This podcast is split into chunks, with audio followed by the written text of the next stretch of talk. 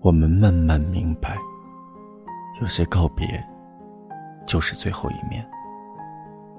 世界上最让人绝望的两个字，就是“如果”；最无力的三个字，就是“早知道”。有人说，如果可以，我会买最后一张机票去见你。也有人说，早知道的话。我会好好看看巴黎圣母院的玻璃花窗。有人说，时光倒流的话，我会掐灭那个点燃灯塔的火苗。但所有的遗憾，都是历史车轮的一部分。我们没有办法逆转，只能过好当下。有太多的东西无法等待。一次错过了，就来不及。在这些年里，经历了人生中重要的人离开，珍惜早已经成了我生命的关键词。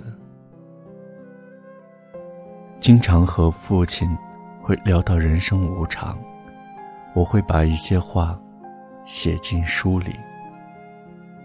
人真的很脆弱，很可能一别就是永别。并没有说再见的机会。刚才看完新闻，我给发小发了条短信，很遗憾，巴黎圣母院，我们现在看不了了，但是，我想见见你。说个残酷的事实，大部分的人和你已经见完最后一面，大部分的地方你已经去完最后一次，有些重要的人。你的家人，你的爱人，一辈子见面的次数也是屈指可数。我们要做的就是珍惜，而且还要比之前更加珍惜。